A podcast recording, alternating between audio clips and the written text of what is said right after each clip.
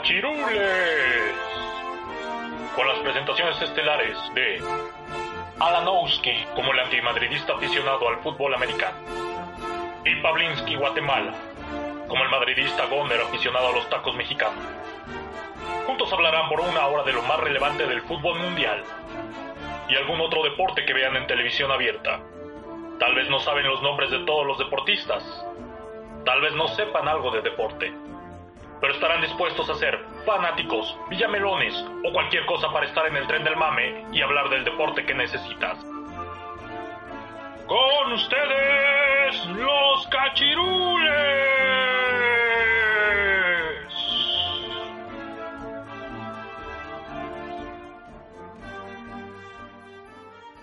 Los cachirules. Conocido asimismo como el cachirulazo, un sonado escándalo de fútbol mexicano ocurrido en 1988, cuando se descubrió que la selección mexicana de fútbol de sub-20 de México alineó a propósito a por lo menos a cuatro jugadores que sobrepasaban la edad reglamentaria mientras competía en las eliminatorias para clasificar a la Copa del Mundial de Fútbol Juvenil de 1989. Este caso realmente fue muy escondido por la federación y solamente expuesto por uno de los analistas y más profesionales en el ámbito de reportaje de fútbol que fue el señor Joserra quien creo que la mayoría lo hemos visto en fútbol picante o si pues tenemos más años pues desde TV Azteca y gracias a eso, pues México se quedó sin mundial en 1990, en Italia para ser específicos, y pues con este gran artículo, con esta noticia devastadora, damos por inaugurado este pequeño podcast, esta pequeña prueba de piloto en donde hablaremos de fútbol y esto es Los Cachirules. La verdad me gustó bastante el nombre desde que lo propusiste y pues nada más y nada mejor que hablar de fútbol con un amigo. Anteriormente ya teníamos un programa en el cual habíamos hablado supuestamente de muchos deportes en que se resumía nada más en, en, el odio antimadridista y viceversa, ¿no? Exacto. Y aunque fueron unos seis episodios, fue muy divertido porque siempre se mantenía como la frescura de, querer entablar eh, el buen querer de un, deporte que a todos nos une y que afortunadamente después de cuatro años todo el mundo pone su atención en él. Sí, exacto. El fútbol es, universal y nada más que probarlo con, con el mundial, ¿no? Bueno, ya casi un mes, ¿no? Eh, tengo entendido que empezó por ahí del... 14, si no estoy mal, 14, 15 de junio, más o menos. Ok, entonces sí, ya... Creo que fue el 15. Ya pasó un mes. Y creo que cuando empezó no lo podía creer, güey. O sea, al principio era muy como... Ah, cabrón, o sea, ya, ya pasó un año. Eh, eh, un año, digo, cuatro años. Cuatro años. O sea, me acuerdo que el otro mundial todavía lo sintonizaba en la universidad, ¿sabes? Y después de que pues llegó este, pues me encuentro con la realidad de que pues, no estoy en la universidad y que pues tampoco quiero ser un adulto, güey. Sí, exacto, yo... Y aún así me levanté temprano para ver la inauguración del mundial y entender que pues por un mes no importa lo que suceda allá afuera o hayas hecho de tu vida, creo que solo hay un tema que nos une. Sí, exacto. Yo lastimosamente me perdí la inauguración de este mundial, pero Sí, sí, sí, estaba trabajando en ese momento y justo estaba como que en la carretera, entonces como que no había manera en la cual podía verlo. Pero... Y fíjate cómo son las cosas. Sí, ya sé, o sea, hace cuatro años yo estaba aquí en Guatemala, eh, mi primer regresando a mi primer semestre en comunicación en México y sin ninguna preocupación. Sí, empezando la universidad, empezando la carrera y aquí ya estoy ahora ya un año de terminar y y pues yo vi la mitad del mundial en México y ahora pues la mitad del mundial aquí, entonces ha sido todo una, una aventura y recordar que, que ese tiempo que dices tú, cuatro años ha, cambiado bastante, bastante, bastante, pero ha sido bastante padre la, la verdad. Oye, pero no, no, no has sentido como algo totalmente distinto, distinto a otros mundiales en el sentido que a lo mejor lo has puesto más atención o lo has desatendido más. Eh, yo creo que este lo he disfrutado más que otros, por ejemplo. Eh, sí, yo creo que yo también, pero creo que es algo no sé cómo decirlo, si normal o no, porque siento que entre más grande eres, eres como que mucho más culto en el sentido de que si te gusta el fútbol, pero es mucho más culto en el fútbol, tanto conocer jugadores, eh, cómo van los equipos, en dónde es, eh, cómo llegaron los equipos, o sea, como que todo ese tipo, todo ese contexto que trae pues un mundial, eh, obviamente entre más grande eres, pues más le pones atención y más lo aprecias. Entonces creo que pues cada mundial lo, estoy disfrutando cada vez más, pero eh, quitando eso sin ninguna duda creo que este mundial ha sido para mí espectacular, el, por lo menos el, el mejor mundial que he visto hasta ahora. Sí, y creo que con demasiadas sorpresas. Creo que antes siempre se tenía una perspectiva de que el equipo grande o al denominado equipo grande es el que tenía la victoria asegurada, ¿no? Eh, por ejemplo, hablar de Brasil, Alemania, eh, aunque Francia ahorita está en la final, creo que siempre lo veías al lado de alguien que no le hiciera sombra, ¿no? Y en este caso, a pesar de que, por ejemplo, Croacia ha hecho lo imposible por llegar a donde está, eh, el nombre de Francia sigue imponiendo. Para bien, yo creo que el fútbol eh, tiene que eh, generar un nuevo campeón, pero también viajando hacia el pasado. Yo creo que de niño siempre soñábamos con estar en alguna selección de estos grandes, ¿no? Sí, exactamente, como, como dijiste, es como, ha sido un mundial totalmente de sorpresas desde, eh, desde que Alemania quedó fuera en fase de grupos hasta eh, la excepción de España, la excepción de Argentina, la excepción de incluso Francia, que dices tú que los primeros partidos, la verdad, ganó, pero no, no vimos nada de un buen juego, nada de un trabajo en equipo, solo fue garra y porque tienen jugadores eh, de renombre y porque son jugadores bastante buenos, ganaron, pero de lo contrario, pues no vimos una gran Francia, hasta ahorita que en octavos y en cuartos vimos como que más o menos la gran Francia que es, y aún así en semifinales no fue así, pero como dices tú, el, el nombre de Francia la, eh, la reputación que tiene, los jugadores que tiene, el hecho de que haya ganado ya un mundial, pues es más que nada favorito ahorita para este para esta final que ya que ya es este domingo. Claro.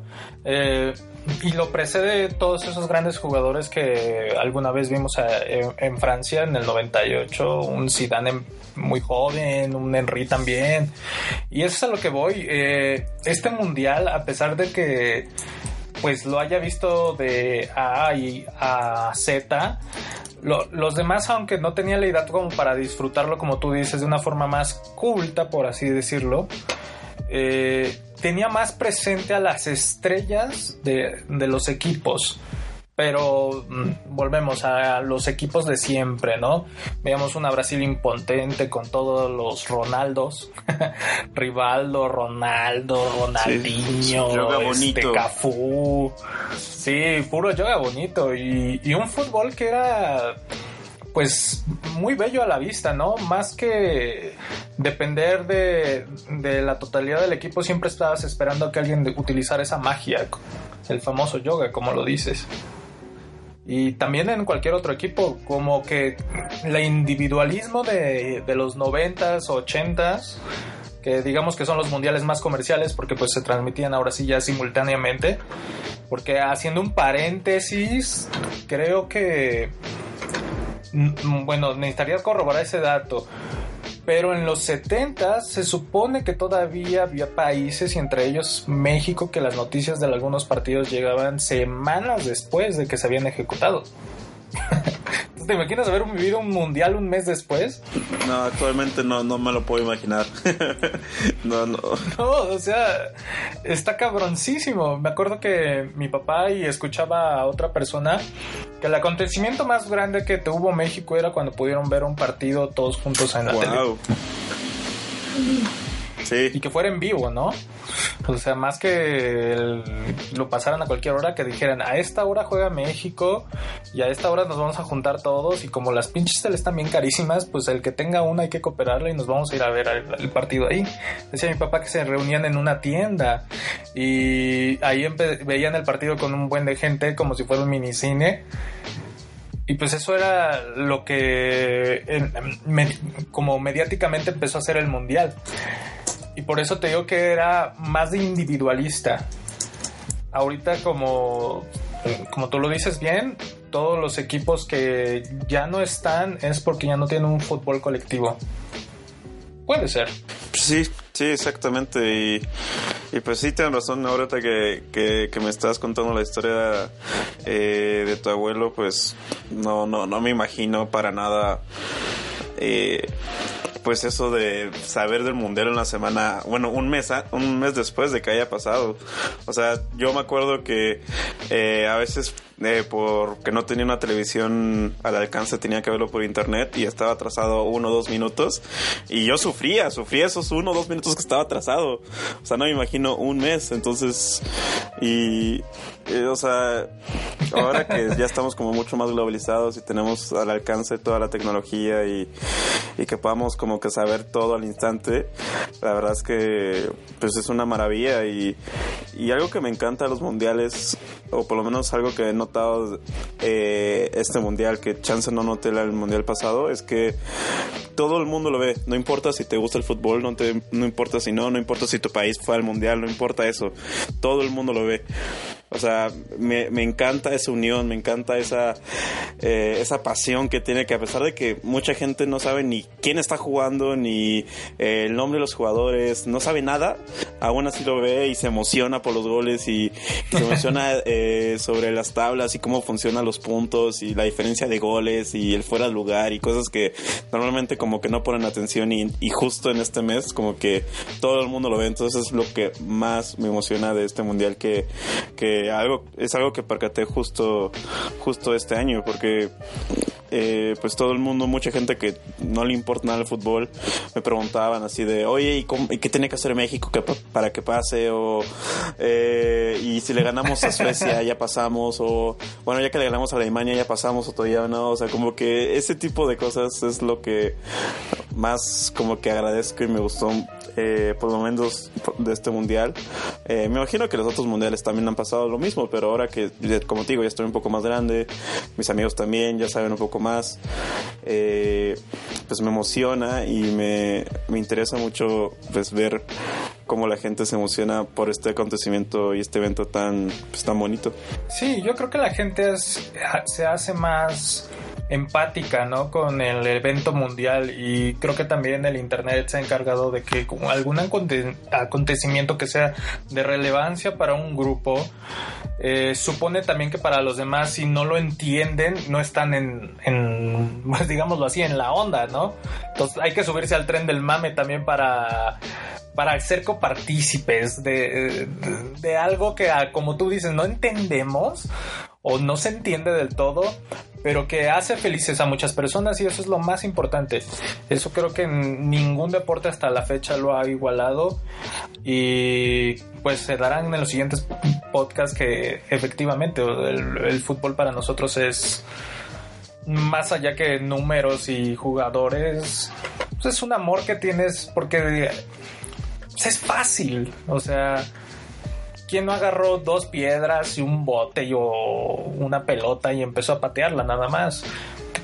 Puede ser un deporte muy tonto para muchos, pero ser un deporte tan accesible y accesible, güey, pues, por eso conquistó el mundo. Sí, exacto, es, es algo hermoso y, no, no es casualidad que sea el evento eh, deportivo con más vistas a nivel mundial. O sea, es increíble lo que puede hacer una final del mundial y es algo que estamos esperando. Pero, ¿qué te parece si empezamos con el primer tema, Alan?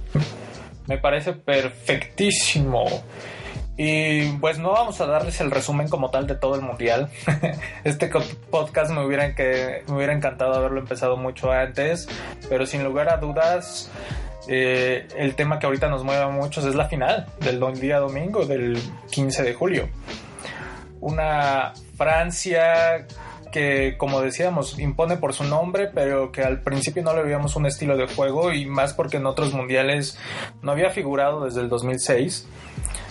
Y una Bélgica que siempre se le catalogaba como un caballo negro, pero que tampoco daba muchas sorpresas y que hasta ahorita yo creo que hablando de ese partido en general son dos generaciones que pues la han sabido ah, eh, acomodarse a, un estilo de juego que los ha llevado hasta una semifinal. Que bueno, ya Francia en una final y Bélgica para pelear un tercer lugar. Es un gran mérito que a comparación de la selección mexicana, pues está muy lejos, ¿no? Está muy lejos de ser. No sé qué, qué habrá cambiado en estos dos equipos, amigo. ¿Por qué de repente aparecieron de la nada? Creo que más que nada es, es la preparación que tienen, porque eh, estos son equipos que, que ya tienen como, eh, como, como que ya vieron lo que hicieron los equipos grandes que ya tienen mundiales, que ya tienen títulos grandes importantes, eh, que el resultado de tener fuerzas básicas desde pequeños, tener un entrenador fijo por varios años a pesar de las de las derrotas o a pesar de los malos resultados, eh, la continuidad que tienen, como que tener un estilo de juego. Creo que ese tipo de cosas eh, han han pasado como que a, a, ser un factor que en verdad importa y lo, y lo podemos ver fácilmente.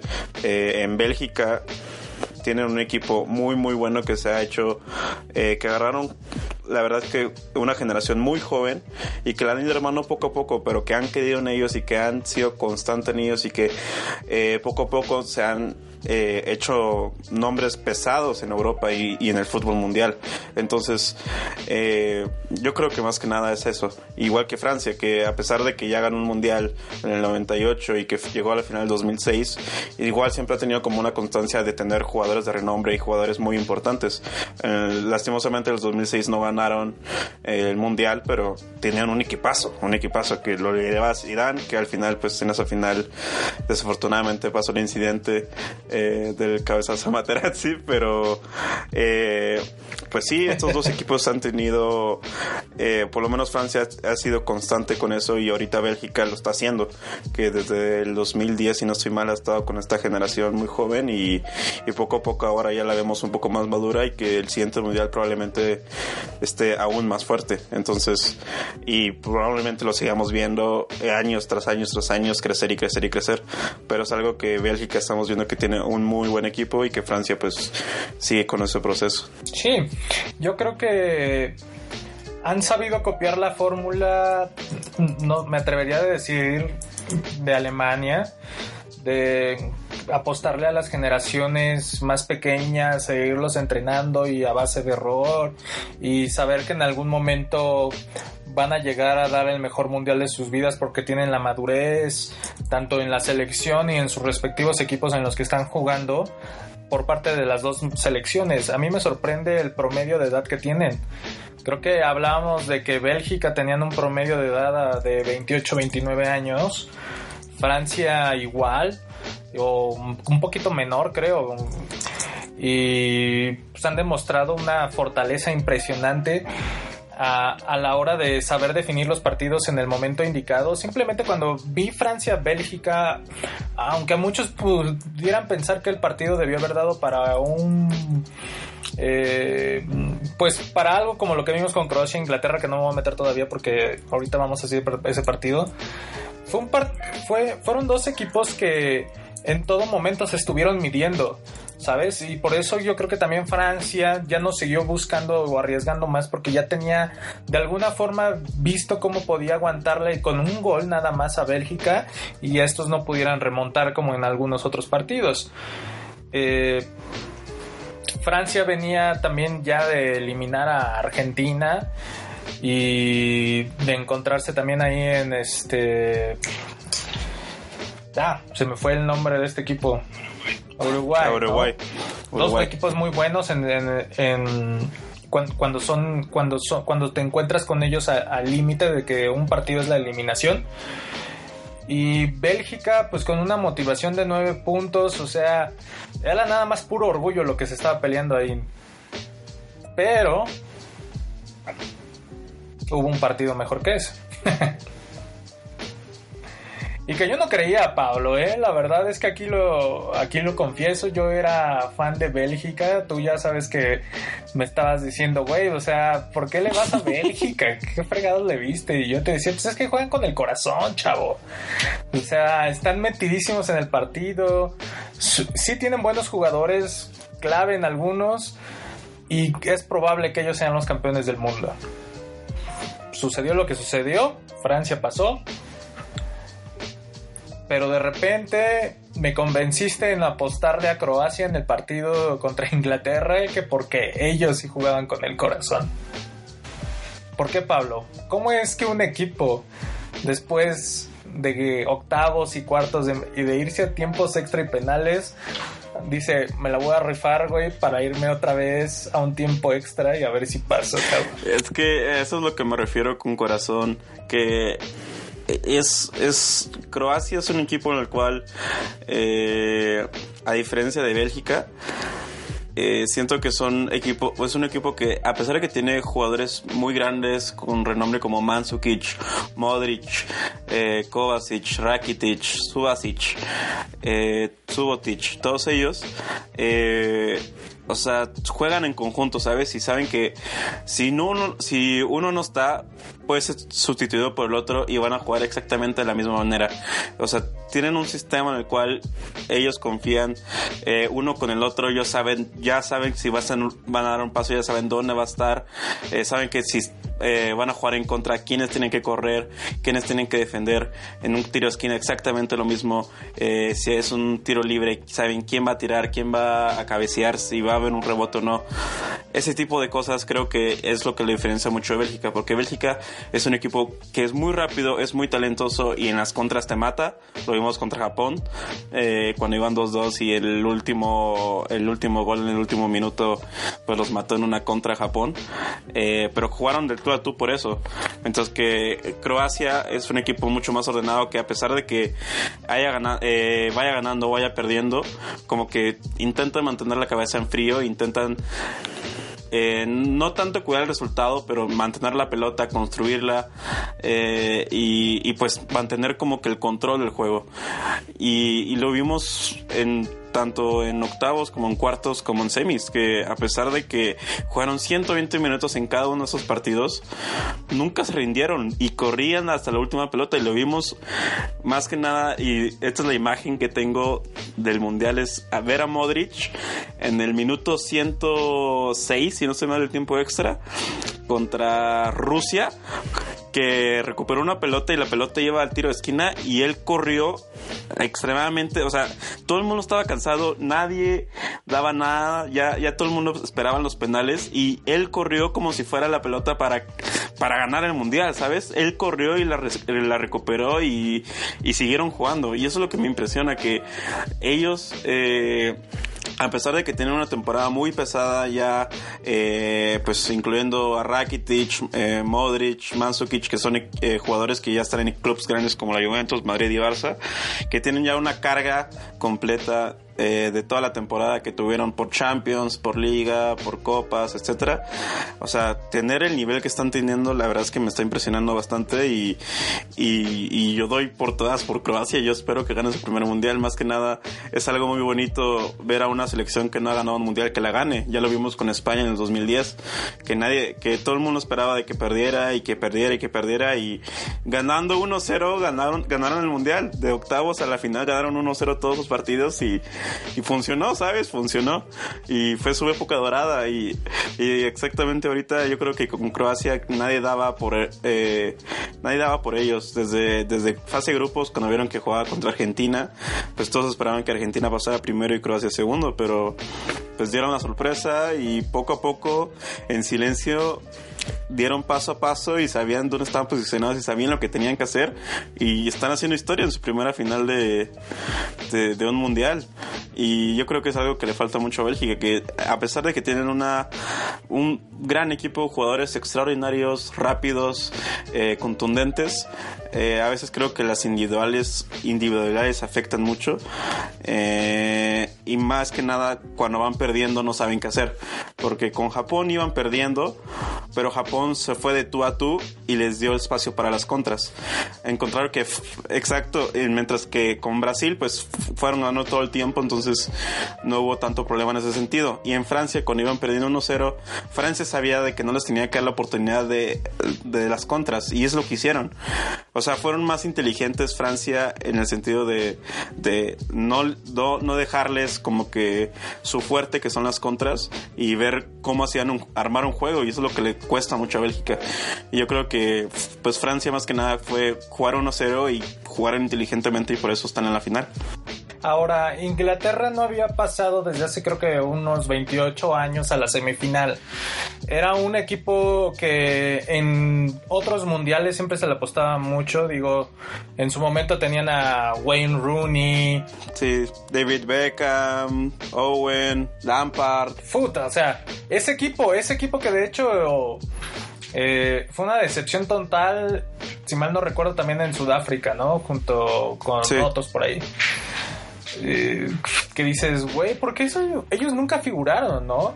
Si eran estrellas grandísimas en, sus respectivos equipos y de repente al juntarlos no sé si era la, la soberbia o demasiado individualismo lo que los hacía matar. Ahora, aquí en este equipo es una nueva generación, están muy chavos, creo que la media de ese equipo era de 26.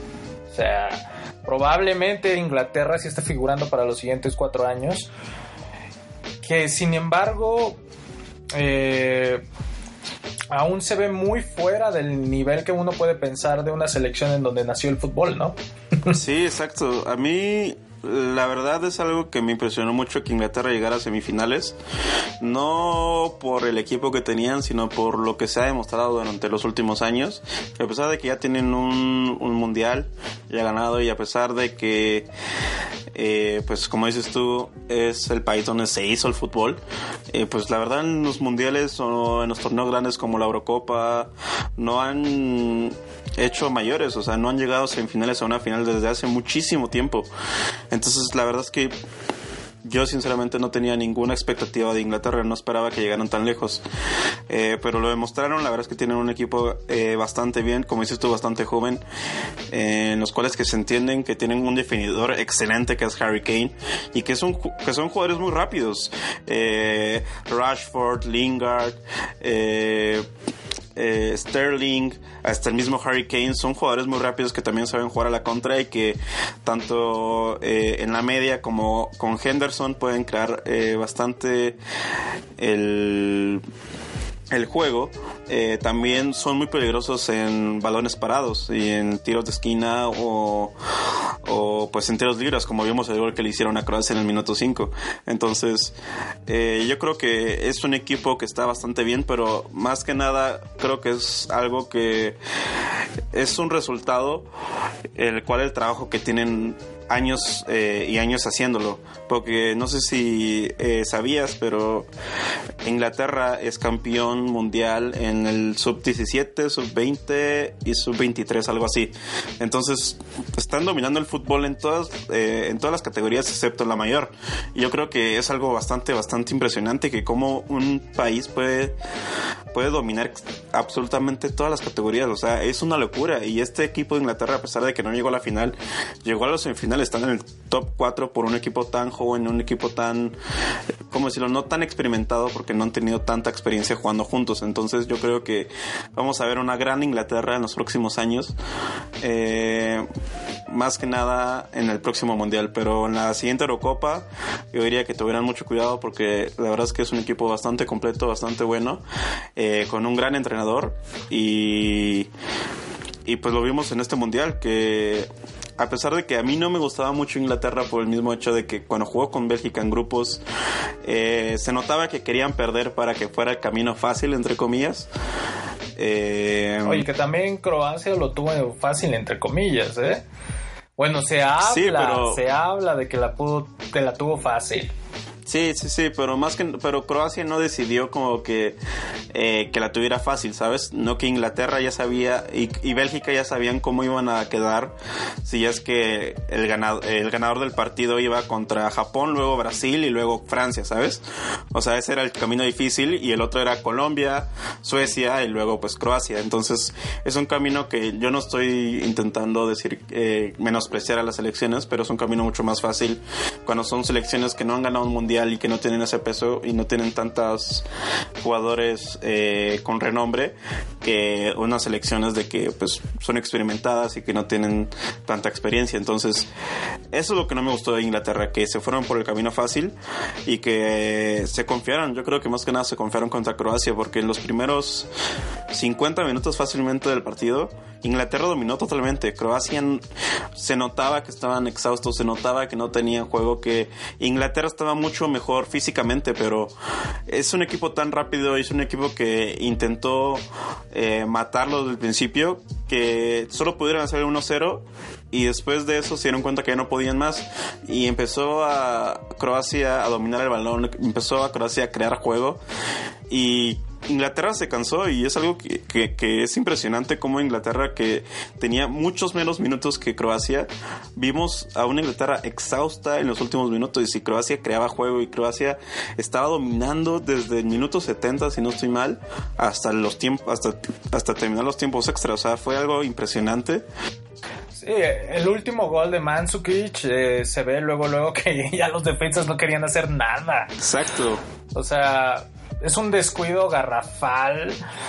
Pero se entiende, o sea, no, no estaban preparados para tiempos extra y vean la jugada, o sea, se le, quedan bien nada más. Exacto, exacto. Entonces, creo que también eh, algo que afectó mucho, o bueno, no, no que afectó, pero algo que benefició a Croacia es que a pesar de que tuvieron mucho desgaste eh, por los 120 minutos en tanto en octavos como en cuartos, pues también les dio mucha experiencia en, en cómo pensar o cómo dominar eh, ese nerviosismo de 30 minutos más, ¿sabes?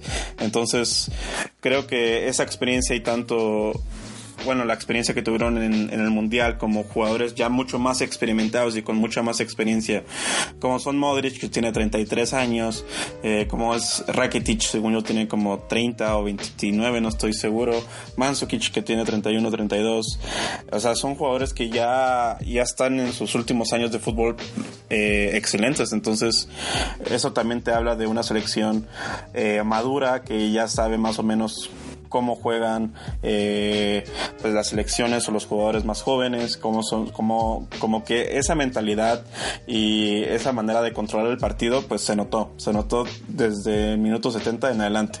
Supieron, hicieron que se cansara Inglaterra y cuando se cansó los mataron. Pues amigo, no queda más que concluir que el siguiente domingo veremos si realmente Francia o Croacia se va a coronar bajo todo lo que hemos hablado ahorita. Sí, Yo espero que, que los dos den un buen partido. La verdad no sé a quién, apostarle. Sí, yo la verdad yo tampoco sabía que sabré a quién apostarle. Yo voy por Croacia, pero más por corazón, porque quiero que sea una selección que nunca ha ganado un mundial. Eh, pues quiero que pase, pero al mismo tiempo pues Francia tiene un equipo muy bueno y, y, algo que me gustó mucho de esta final o de este mundial es que son dos selecciones que pues Francia tiene un mundial y Croacia no tiene ninguno. Entonces no importa quién gane va a ser una selección eh, pues diferente, ¿sabes? Algo que no habíamos visto desde hace mucho tiempo. Entonces algo que pues está bastante padre. Pues vamos a pasar al siguiente tema, amigo. Y es el mundial hasta ahora. ¿Quién ha salido beneficiado de todo esto? ¿Quién ha salido perjudicado? ¿Hay decepciones? ¿Hay grandeza? ¿O va a ser un mundial más que pase al olvido o simplemente esté registrado en las historias del, eh, en los anales del fútbol? Para mí, este es un mundial muy raro.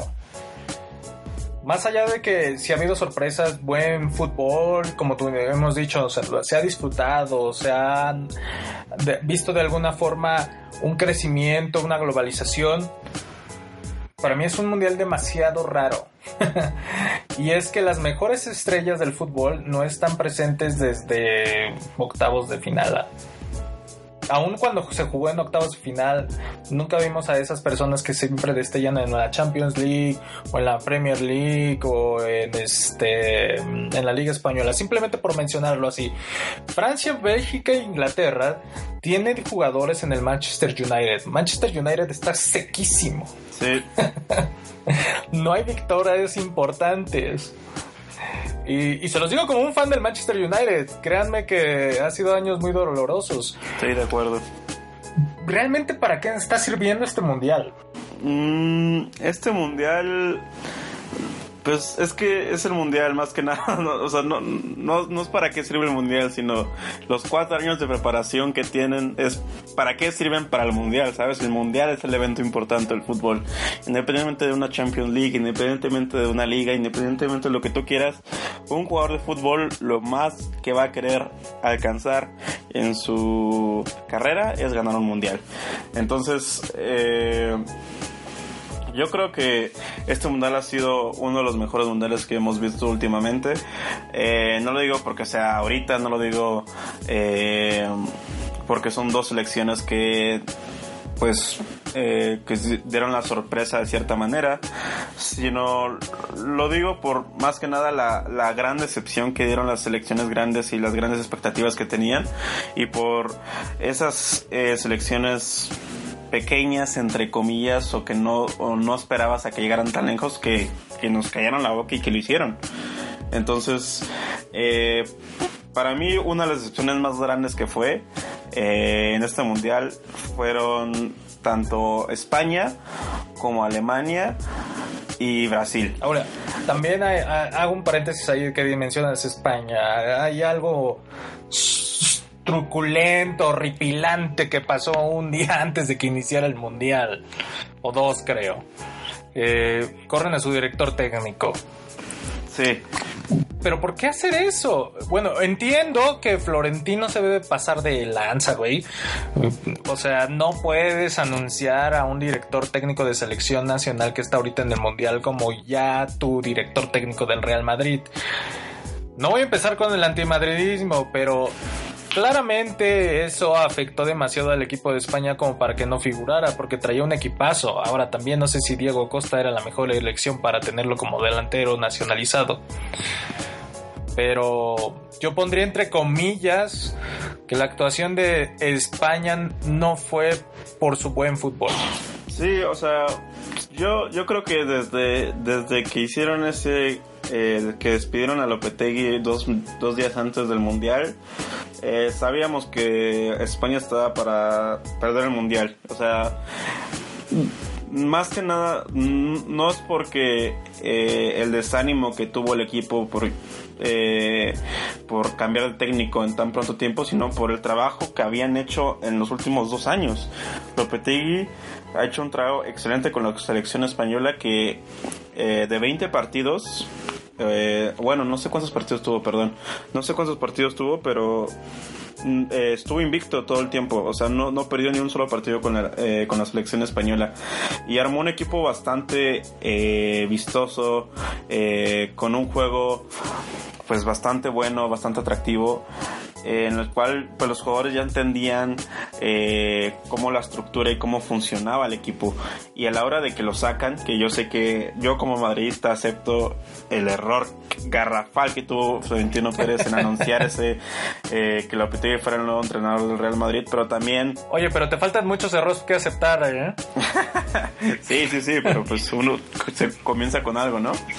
Pero eh, también que siento que fue un error garrafal de la selección española en despedir a Lopetegui, a pesar de eso, porque fue literal tirar a la basura el trabajo de dos, tres años ya hechos eh, con el entrenador.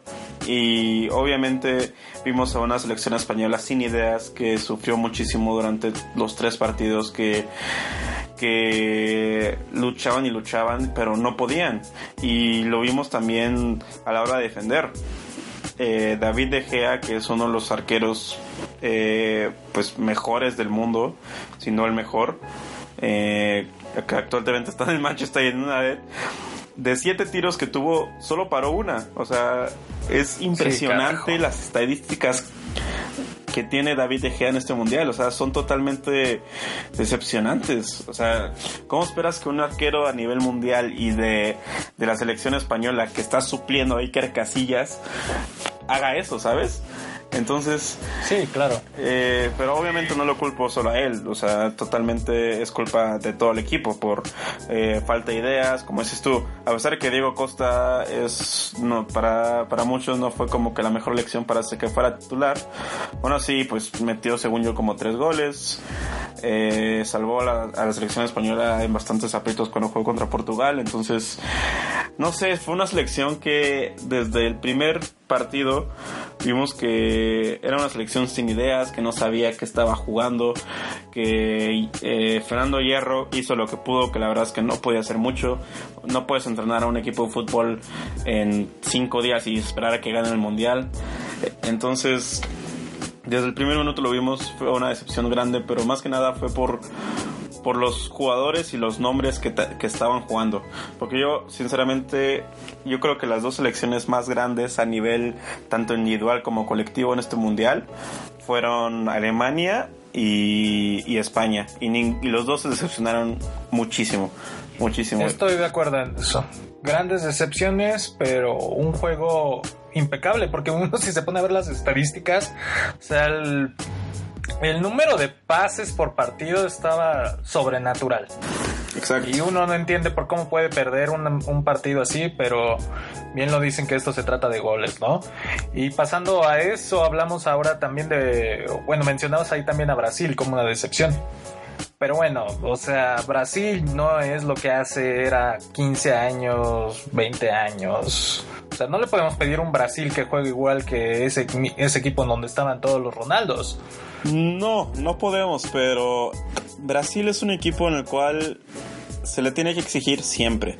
Porque Brasil, desde que conocemos el fútbol, es un país en el cual nos ha dado jugadores extraordinarios que siempre ha tenido un, un estilo de juego vistoso que es muy atractivo, que le gusta mucho jugar. Y por eso está el término de yoga bonito, porque es, es un, es un equipo en el cual, eh, como que muy divertido, le gusta pasarla bien, le gusta jugar en equipo, tiene jugadores muy buenos que pueden hacer individual, individuales que hacen la diferencia. Y eso es algo que Brasil siempre se ha diferenciado en el, en, en el mundo del fútbol. Y es algo que muchos estábamos esperando de que Brasil fuera... Eh, Brasil era el gran favorito de ganar este mundial. Fácilmente. Porque... ¿Pero por qué? Pues, o sea, re realmente, ¿de dónde vieron que era el favorito? Porque es sí. una selección en la cual eh, en el Mundial pasado, en 2014, que llegaron a semifinales, a pesar de perder 7-1 contra Alemania.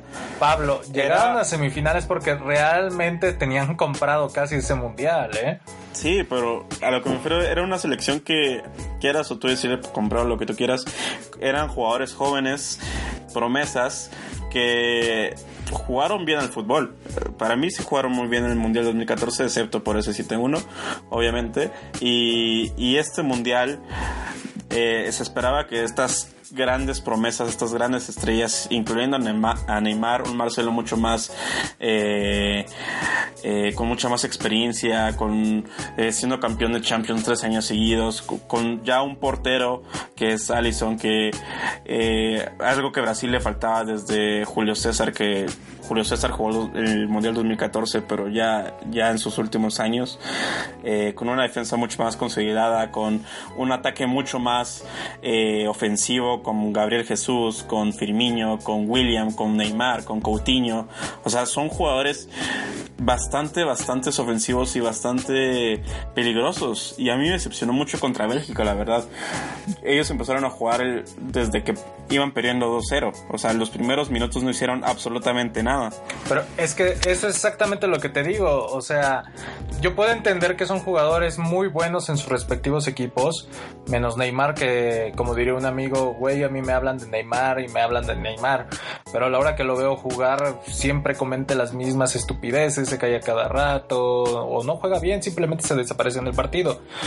Pero estamos hablando que, Brasil probablemente no figure por el tamaño mediático que, que genera el equipo, por tener a tan buenos jugadores en, X equipo. Yo siento que este Brasil no va a ganar nada en los próximos años y no porque le falten buenos jugadores, como dices. Siento que no hay un, un trabajo en equipo o no hay un buen entrenador o no hay un clic como en el, en el momento en que estaban todas esas grandes estrellas hace 15 años. Estos cuates figuran en sus equipos, más no en un equipo internacional. Y ahí tienes también a Argentina, que traía un buen plantel, pero tampoco hizo nada.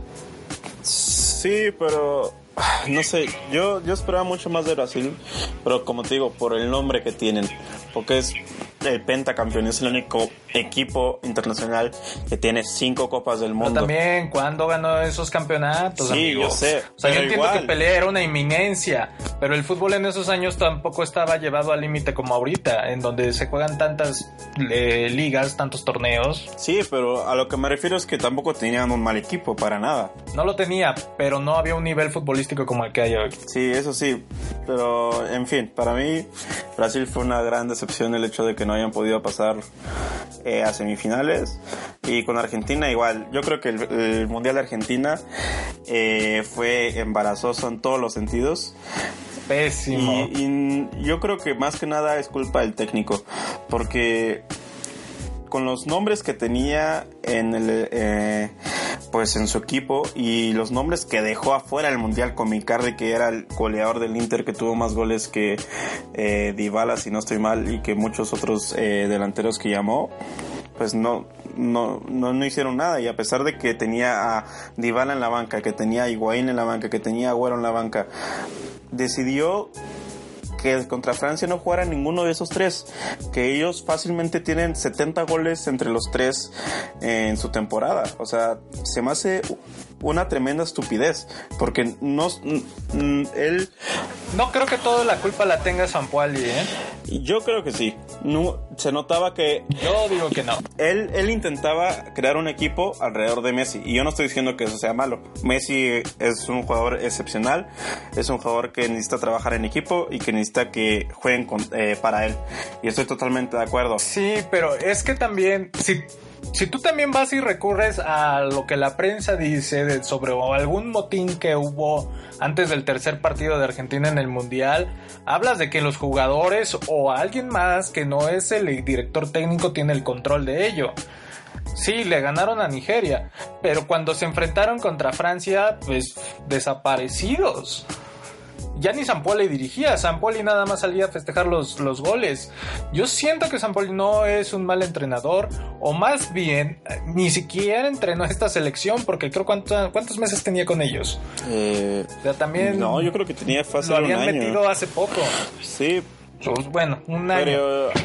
Pero estás de acuerdo que si cualquier selección de los que son candidatos, o sea, tienen entrenadores con eh, cuatro años por lo menos ahí atrás de ellos. Sí, pero o sea, tampoco si tienes por lo menos, no sé, siete, ocho meses de preparación, tampoco puedes hacer, ese ridículo y más con esa selección. A lo que me refiero es lo que, lo que me decepcionó mucho y justo tengo una imagen específica sobre eh, lo que fue Argentina en este mundial. Es cuando Nigeria, Argentina iban 1-1 en el último partido de su fase de grupos. Eh, Messi se, se orilló al banco de pues, donde estaba San Paoli y a tomar agua y San Paoli le preguntó, oye Messi, ¿te meto el Kun? Messi, ¿te meto el Kun? Y Messi lo ignoró. O sea, entiendo que quieras crear un equipo alrededor de Messi pero no puede ser de que Messi tenga que tomar las decisiones para para jugar, para el equipo. O sea, eso se me hace ridículo para un entrenador. Yo lo entiendo. Pero Pablo, hablamos del Mundial del 2018, 2014, 2010.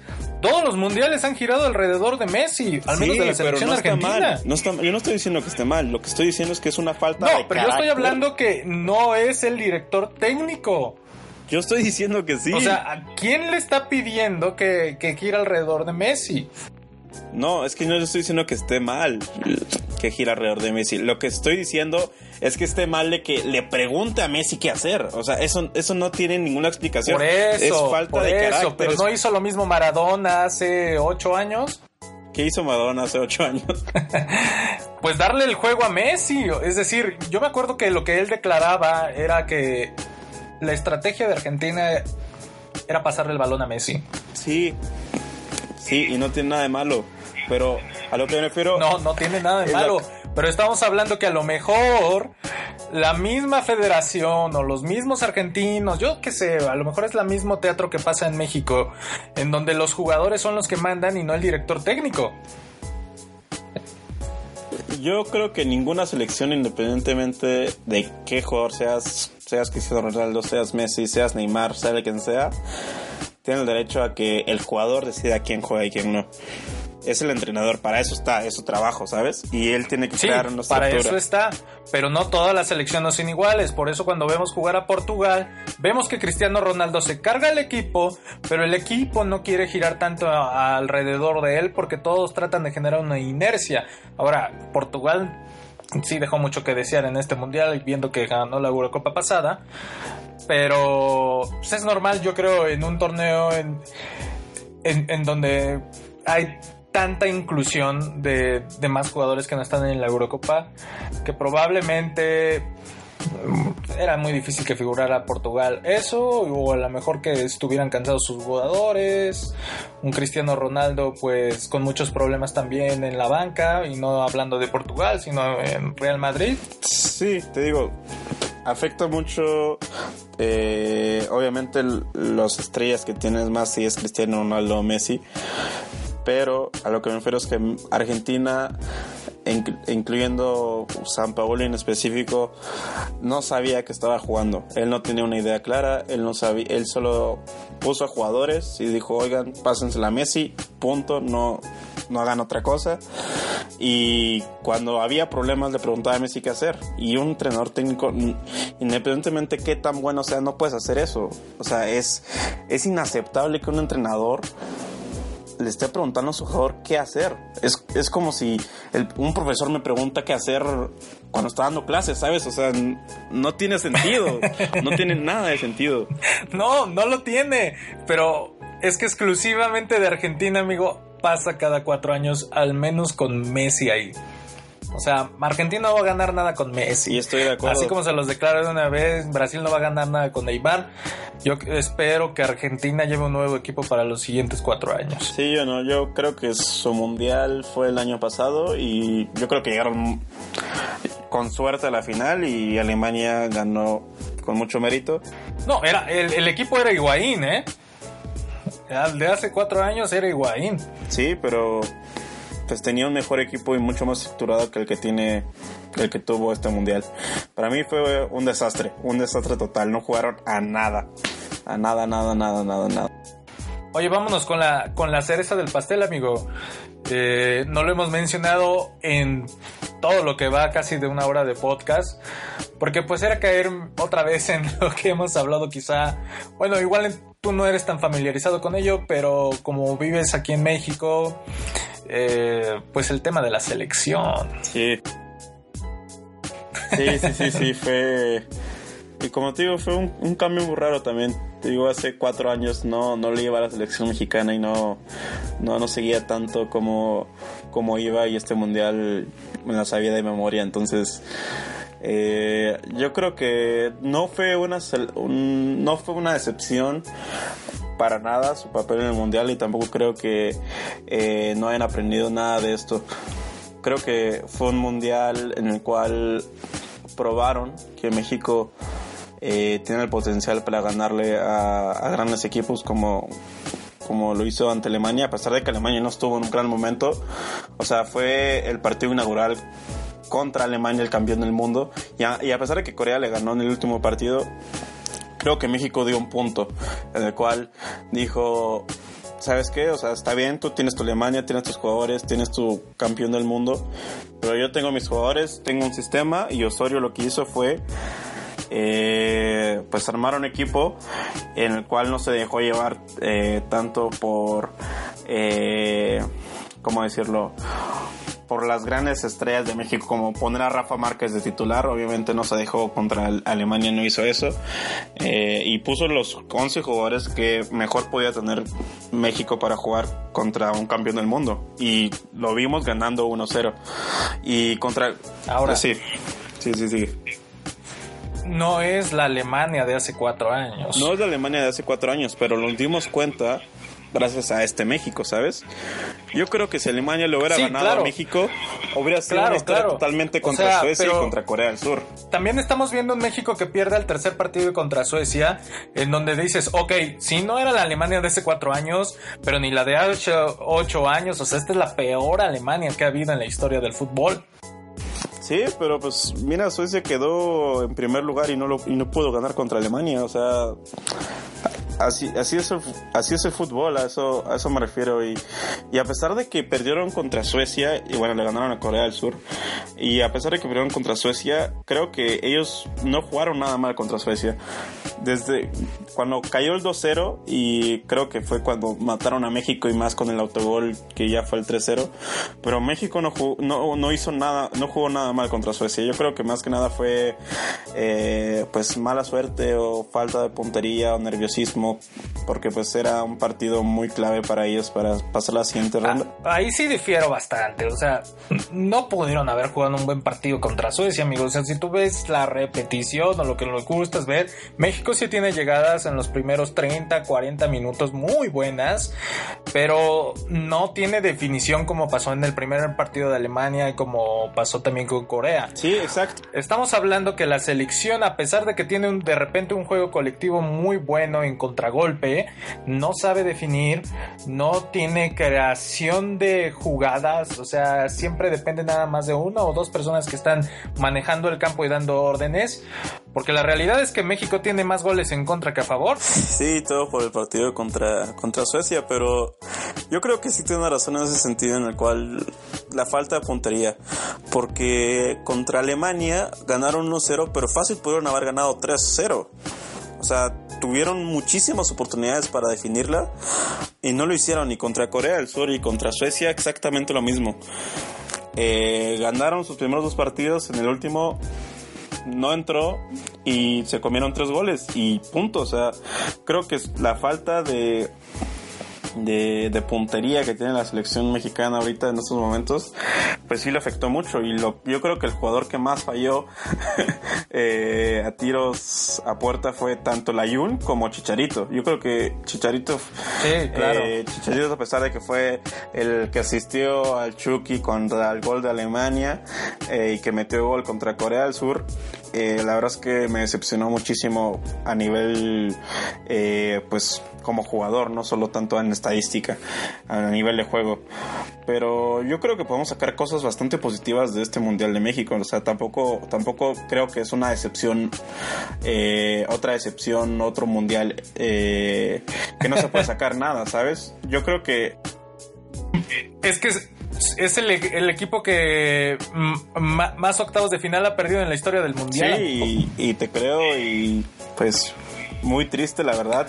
O sea, yo entiendo que hay que ver lo positivo, hay que ser eh, personas con la capacidad de, de retroalimentarse con todo esto, pero también hay que ver la realidad de que a veces la selección mexicana se, se blande más por el lado mediático que por la parte de acción. Hubo una campaña por parte de Chicharito a través de una entrevista que hizo en ESPN, en el cual, aunque se veía muy decidido con sus palabras, güey, yo estaba de, no mames, ¿le creo o no? ¿Le creo, cabrón? Pues le creímos de cuando le ganaron a Alemania y le creímos cuando ganamos, cuando ganaron contra Corea. Es que ese es el problema. O sea, le ganamos a una Alemania muy mala. O de plano nos fuimos con la soberbia de que le ganamos a Alemania y ya somos campeones del mundo. Sí, probablemente eso fue un, un boost de, confianza para México. Yo creo que eso también es algo que, le afecta mucho, porque los primeros dos partidos vimos a un México eh, que tenía una estructura, que sabía cómo tenían que formarse, tanto para defender como para atacar. Tenía una idea. Tenía una idea, exactamente. Y contra Suecia yo creo que le ganaron más que nada los nervios. Los, el primer tiempo de México contra Suecia fue muy bueno y cuando cayó el gol murió todo y se comieron los nervios de no pasar y caer en segundo y eso los mató. Yo creo que eso fue como que lo que más eh, les afectó durante el mundial. Sí, lo, lo, que terminó matando con Brasil pasó exactamente lo mismo. Yo creo que llegó con una confianza muy grande de decir, güey, si ya le gané a Alemania, le gano a Brasil. Exactamente. Y más porque ya le has ganado en otras ocasiones. Exactamente, pero también yo creo que algo positivo que podemos ver eh, de México en este mundial es, eh, bueno, en el siguiente mundial creo yo, es de que algo que la verdad me, me estaba carcomiendo es de que tanto esté en el equipo nacional eh, Giovanni Dos Santos, eh, y Rafa Márquez, que yo creo que ellos ya están más que acabados para la selección. Yo creo que va a ser algo muy bueno que no lo vamos a poder ver en el siguiente mundial. Y. Pero eh, pero México tiene que cambiar una estructura más fuerte que, ah, que jugar bien, amigo. O sea, no podemos seguir llevando, como tú dices, a Rafa Márquez. México vive de los medios, ves a jugadores pintándose el pelo, ves jugadores discutiendo más en redes sociales que, que planificando un plan de juego para vencer al rival que tienes enfrente y por fin pasar al mentado quinto partido. Hay cosas muy grandes ahí que no basta nada más con arreglar el fútbol hablando de, de deporte, ¿no? Hay que hablar también de todos esos temas que quieren esconder. Porque, y hablando de temas por esconder, hablo de que no hay una página o un lugar donde puedas tú ver visible el reporte que da el director técnico después de finalizar cada torneo o cada año que tiene su gestión. Aquí lo pasan muy por encima. O sea, nadie sabe qué pasa, nadie sabe ni por qué el director técnico juega como jugó Osorio con tantos cambios y nadie sabe por qué también perdió con cierta certeza el partido con Suecia o con Brasil. Sí, algo que también creo que afectó mucho eh, y creo que es más bien responsabilidad de cada jugador de la selección, eh, hablando tanto de Carlos Vela como los dos Santos eh, es, es como la falta de de buscar éxito a nivel futbolístico. Yo creo que esa falta de profesionalismo y tanto y más de avaricia y buscar eh, pues donde ten más dinero eh, también afecta muchísimo porque el, nivel que tenía Giovanni Dos Santos o Jonathan Dos Santos o Carlos Vela en, el fútbol europeo era bastante, bastante alto y yo creo que si hubieran seguido en ese ambiente futbolístico, creo que hubiera sido una selección mexicana totalmente distinta. Vámonos para terminar con este podcast porque ya hemos alargado un poquito y que esto da para seguir y seguir. Vámonos con algunas diferencias entre Croacia y México. Y lo voy a poner de esta forma porque Croacia no figuró hace cuatro años. Ni figuró, creo que desde el 98, si mal no recuerdo, ¿no? Que llegó a una semifinal. Desde ese momento, Croacia apenas llevaba que será unos siete años de vida, porque Croacia nació en 1991, o sea, el país venía de una fractura y en el cual obtuvo su independencia esta parte de Yugoslavia llamada Croacia y que hoy en día, con 4 millones de, habitantes, está en la final de Rusia 2018. Estamos hablando que esos 4 millones de habitantes, esa cantidad de población, es mucho menor que la delegación de Álvaro Obregón que tengo aquí al lado de la Miguel Hidalgo en la Ciudad de México. o sea, si yo quisiera independizar la Miguel Hidalgo en donde está viviendo, Podríamos ser un Croacia, amigo. Podríamos llegar a la grandeza de llegar a una final. Porque a pesar de que su más grande actuación que fue en el 98, México eliminó a Croacia en el 2014 y también en el 2002 México eh, le ganó a Croacia. ¿Cómo puede haber una diferencia tan grande? Pero Aquí te cuento algunas nada más para terminar y me das tu opinión. México y Croacia ha tenido dos encuentros entre ellos, como lo dijimos, Corea-Japón y Brasil 2014. En el Tri los venció y exponiendo que era, eh, un equipo que no tenía tanto futuro a como lo estamos viendo ahorita y que sobre todo también tuvo dos grandes estrellas, que una de ellas era Giovanni Dos Santos y Luka Modric. Los dos llegaron juntos al Tottenham. Uno terminó el Real, en el Real Madrid y otro llegó a la, a la MLS, hablando del presente. Y hay que entenderlo bien, estos dos jugadores llegan en julio del 2008 como refuerzos del Tottenham, como futuras promesas. El desenlace, como ya lo dijimos, es totalmente distinto, de un extremo y una envergadura gigantesca. La selección croata tocó fondo tras fracasar en los mundiales que le sucedieron a la mejor actuación que tuvo en el 98 pero se dedicaron a tener un enfoque muy deportivo, muy deportivo y no económico, como lo mencionabas. El claro ejemplo es que Croacia no nace o no hace a sus jugadores a través de los medios, sino a través del deporte. Estoy Estoy totalmente de acuerdo y creo que también un factor muy importante eh, que quería decir, pues con lo de Giovanni Dos Santos, como es esto lo de Giovanni Santos y Modric, la diferencia que hubo de, de destinos, es como que la falta de seriedad de cada, de la selección, o sea, la selección mexicana, como vimos, el gran escándalo que hubo una semana antes de que fueran a Rusia con su fiesta, eh, o sea. Y que, se le, y que se le atribuyó, fíjate, a esa estupidez. El hecho de que le ganaran a Alemania, ¿eh? Exactamente, exactamente. Y, y porque le ganaron a Alemania no hicieron tanto escándalo por esa fiesta, pero si hubieran quedado eliminados en fase de grupos, eh, pues hubiera sido totalmente la culpa de la fiesta. Yo creo que es es, son esos detalles, ¿sabes?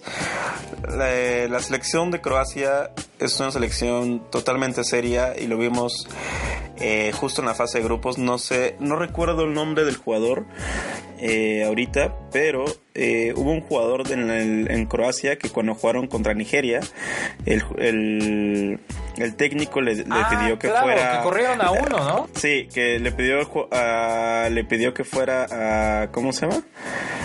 A, a, jugar los últimos minutos contra Nigeria y él no quiso. No quiso porque dijo que él era mucho más grande que eso. Y, al final del partido, el entrenador dijo: ¿Sabes qué? Tú tienes razón. Y lo echó de la concentración de Croacia y ahorita pues se fue. Ah, es, es Kalinic. Kalinic, ya, ya Kalinic, exactamente. Entonces. Qué cabrón, ¿eh? Sí, y Perdón por la palabrota, pero es que... No, no, y yo creo que ese tipo de detalles de la falta de seriedad, porque un jugador no quiso entrar en los últimos minutos de un partido en un mundial, lo echan del mundial. En tanto, en la selección mexicana alguien hizo una fiesta eh, con alcohol, con todos los eventos y personas y todo lo, eh, lo, que pasó en esa fiesta, no se hizo nada al respecto, no se habló nada al respecto, simplemente pasó, fueron a Rusia, jugaron y regresaron. Entonces yo creo que ese tipo de detalles y ese tipo de eh, de acciones de cada, tanto de los jugadores como de la federación de cada una de las selecciones, es lo que hace diferenciar que uno esté en la final del mundial y otro no. Detalles, detalles que cuestan nada más mundiales, amigo. Para mí, lástima, como dices tú, me hubiera gustado hacer un podcast eh, desde el principio para ver cómo el avance eh, pues poco a poco, pero por eso creo que nos extendimos un poco en este podcast, porque tuvimos que hablar exactamente todo el mundial. Pero bueno, vamos a dar por concluido este primer podcast piloto 000 de los cachirules. Muchas gracias amigo por acompañarnos en esta noche, tarde, a la hora que nos estén escuchando. Nos invitamos a que puedan compartir este podcast con sus amigos o lo lleven a, a su trabajo o en su carro, en sus viajes. Y coméntenos cuál ha sido su pues, percepción de este mundial, lo que les ha gustado, lo que no les ha gustado, o si diferencian de nuestras ideas. Y vamos a terminar con una frase, amigo. No sé si quieras decir algunas palabras antes. Eh, no, no, no, no hay que alargar más este podcast. Adelante, adelante. Vamos a terminar con una frase hermosísima de un gran jugador llamado Thierry Henry, que ahora estuvo en el cuerpo técnico de Bélgica y que a través de su sabiduría pues ha iluminado muchísimas personas. Y la frase es la siguiente. A veces en el fútbol tienes que marcar goles. Wow. Pues sí, de eso se trata el fútbol. No solamente se juega, hay que meter goles también. Sí, muy cierta esa frase. Pues a lo mejor esto fue lo que hizo que Bélgica llegara ahorita a pelear por un tercer mundial y esperemos que esta misma frase nos ayude para seguir el siguiente podcast. Nos vemos y muchísimas gracias o nos estamos escuchando en iTunes, iBooks y a ver en qué otra red social lo metemos por ahí. Gracias Pablo. bueno, muchísimas gracias Alan y pues un gusto como siempre. Nos hablamos eh, mm, esperemos que la próxima semana, un lunes, un martes por ahí, para tener todo lo fresco de lo que vimos el día domingo. Si no es que eh, Don Pablo se pone hasta atrás después de que vea ganar a Croacia. sí, esperemos que gane Croacia y pues bueno, ya veremos cómo eh, lo que pasa en la final, pero eh, sea que sea el ganador del mundial, esperemos que sea un excelente partido. Así lo esperamos y no nos olvidamos de un tema que fue de Cristiano Ronaldo de la Juventus, pero a nadie le importa el Real Madrid. Ya lo hablaremos en otro día. tristes por eso. Hasta luego. Bye. Vámonos, vámonos. Bye. Gracias por sintonizar los cachirules. Agradecemos todos sus me gusta, comentarios y compartidas en redes sociales. Nos escuchamos la siguiente semana, enorme pero en serie.